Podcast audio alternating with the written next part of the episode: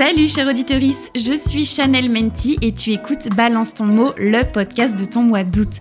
Pendant 31 jours, je vais définir 31 mots ou expressions issus du vocabulaire féministe. Et au livre sur le bretzel, je fais matcher à chaque fois une reco culturelle. Livres, séries, BD, films, musique, documentaire, de quoi occuper tes longues soirées caniculaires. Installe-toi bien confortablement sur ton transat ou ton strapontin de métro et c'est parti pour 5 minutes de féminisme à la sauce pop culture.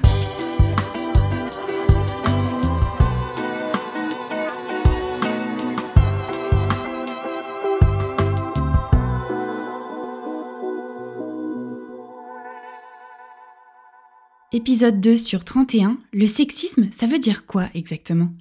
L'une des premières vidéos que j'ai postées sur TikTok s'appelait Sexisme et misogynie, c'est quoi la diff? Au vu des multiples réactions que j'ai reçues, je me suis alors rendu compte de l'ambiguïté de ce mot qu'on utilise pourtant hyper souvent. Est-ce que c'est une discrimination envers les femmes et les hommes?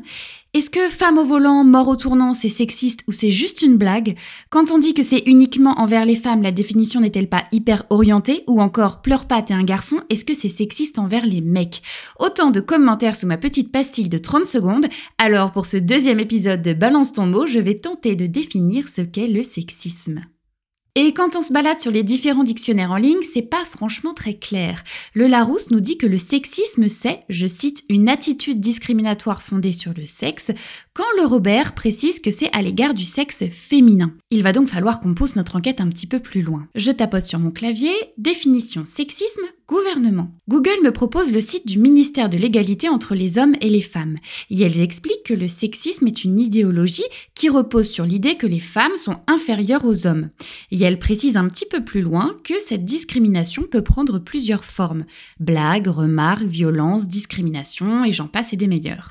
Alors pour être la plus objective possible dans cet épisode de Balance ton mot, je décide de regarder une dernière définition, celle du code pénal. L'outrage sexiste, comme c'est appelé, consiste à imposer à une personne un propos ou une connotation sexiste ou sexuelle. Retour à la case départ. Personne n'est donc profondément d'accord. Et ce qui explique le flou autour de la définition est que ce mot s'inscrit dans une société. Il porte avec lui toute une symbolique, il implique des notions d'oppresseur et d'oppressé, de privilège. Alors si le sexisme est littéralement une discrimination basée sur le sexe, il y a un contexte celui d'une société patriarcale où les femmes sont les oppressées et les hommes les oppresseurs.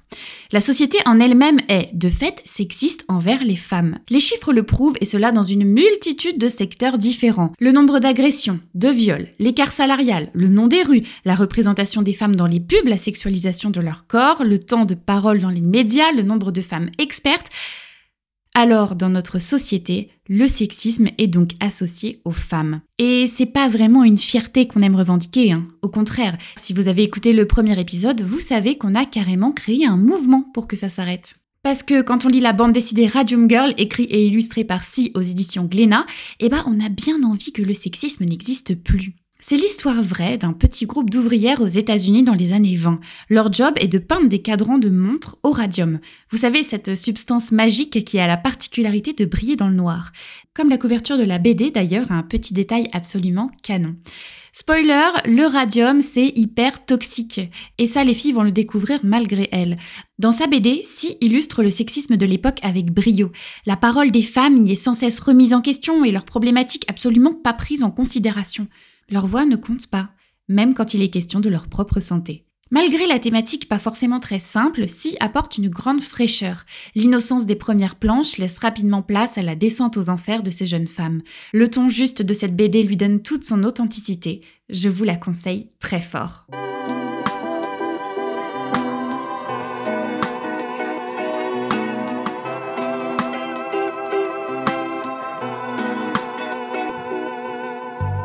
Tu entends ce message, un grand merci d'avoir écouté l'épisode jusqu'au bout. Pour soutenir ce podcast, laisse 5 étoiles et un commentaire sur l'application que tu utilises. Ça va vraiment aider l'émission à se faire connaître. En attendant le prochain épisode, rejoins-moi sur Instagram ou TikTok à Chanel Menti. Ce podcast est produit par Les Petits Points, vignette par Eski, générique par Nathan Guéant. À demain pour le prochain épisode de Balance ton mot. J'ai hâte!